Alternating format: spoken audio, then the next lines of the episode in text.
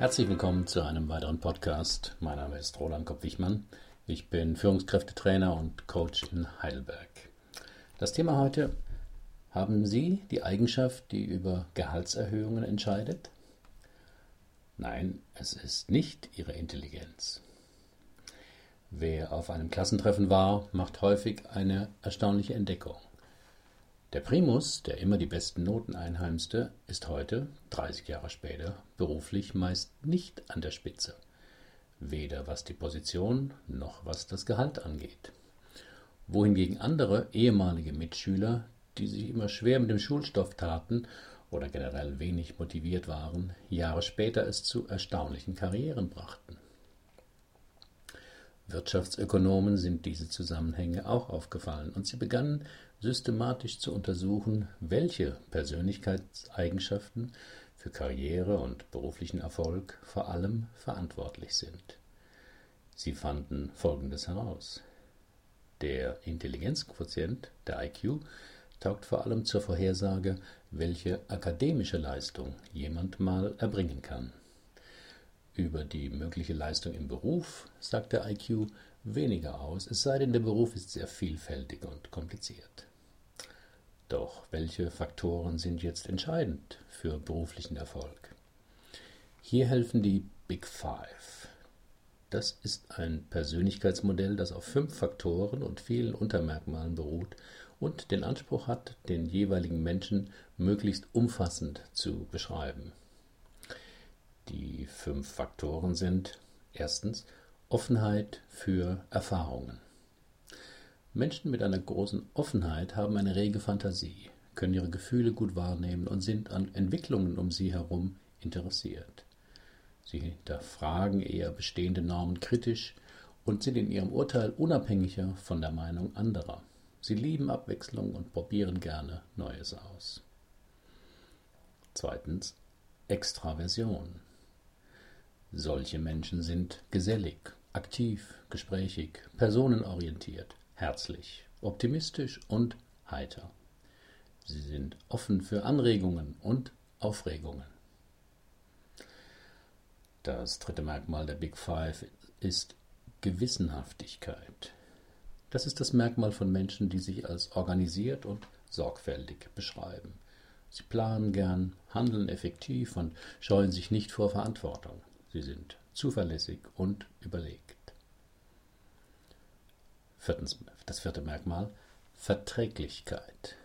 Menschen mit einem hohen Wert auf dieser Dimension können sich gut in andere einfühlen. Sie begegnen anderen mit Verständnis, Wohlwollen und Mitgefühl. Sie wollen anderen oft helfen und verhalten sich meist kooperativ. Zum Schluss die fünfte Dimension, emotionale Stabilität. Solche Menschen sind eher ruhig, zufrieden, stabil, entspannt und sicher. Sie erleben seltener negative Gefühle bzw. können diese gut regulieren. Auf meinem Blog finden Sie einen Link zu einer halbstündigen Sendung des SWR 2 zu diesem Thema. Und die Originalstudie ist ebenfalls auf meinem Blog sowie ein Online-Test, in dem Sie Ihre Big Five testen können. Damit jemand Führungskraft wird, hat den Studien zufolge vor allem mit den Merkmalen Extrovertiertheit und Gewissenhaftigkeit zu tun. Neben der Intelligenz spielt auch die emotionale Stabilität eine wichtige Rolle. Und wer kriegt jetzt die Gehaltserhöhung? Das Ergebnis ist vielleicht überraschend. Den Untersuchungen zufolge ist es der Faktor der emotionalen Stabilität, die dafür sorgt, dass man mehr Gehalt bekommt. Das gilt für Männer wie für Frauen. Das ganze Leben. Die Forscher fanden noch mehr Interessantes heraus. Die Gewissenhaftigkeit ist für das Gehalt vor allem bei der Einstellung wichtig. Später werden andere Faktoren bedeutender. Im Lauf des Berufslebens wird die Offenheit für Erfahrungen bei der Gehaltshöhe wichtig. Die Intelligenz erreicht ihre Spitzenwerte in der Jugend, um dann kontinuierlich abzunehmen. Dafür wächst mit steigendem Alter die emotionale Stabilität, ebenso wie die Gewissenhaftigkeit. Und wie erreicht man emotionale Stabilität? Menschen, die hier schlecht abschneiden, geraten schnell aus dem seelischen Gleichgewicht. Sie regen sich zum Beispiel schnell auf, reagieren auf Kritik misstrauisch oder sind sofort beleidigt und schlagen verbal zurück. Misserfolge gehen ihnen lange nach. Sie sind wenig stressresistent. Andere sind eher besonders ängstlich, angespannt oder dauernd nervös. Insgesamt können emotional labile Menschen ihre Gefühle schlecht regulieren oder brauchen dazu sehr lang. Häufig wird diese Instabilität auch von körperlichen Beschwerden begleitet. Wenn man körperliche Ursachen ausschließen kann, liegt die Quelle einer solchen Empfindlichkeit meist in unbewältigten Konflikten aus der Biografie. Vor allem die Erziehung und entsprechende Vorbilder in der Herkunftsfamilie sind hier prägend. Diese frühen Beziehungserfahrungen formen die Einstellungen zu sich selbst und zur Umwelt und können so die Unsicherheit steigern oder mildern. Will man nun an seiner Persönlichkeit arbeiten, gilt es, diese Beziehungserfahrungen und die daraus resultierenden inneren Konflikte einerseits zu identifizieren und dann ein Stück aufzuarbeiten.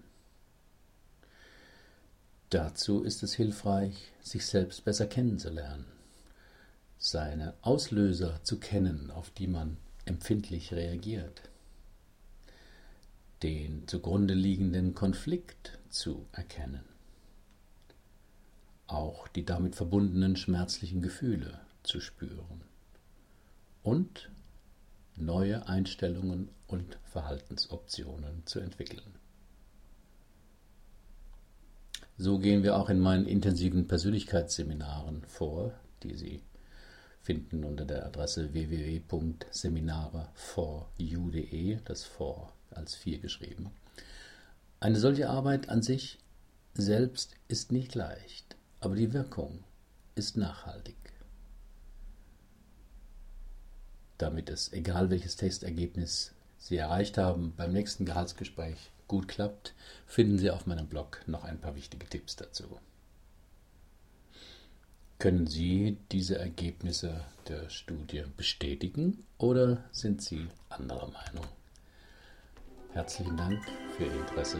Bis zum nächsten Mal.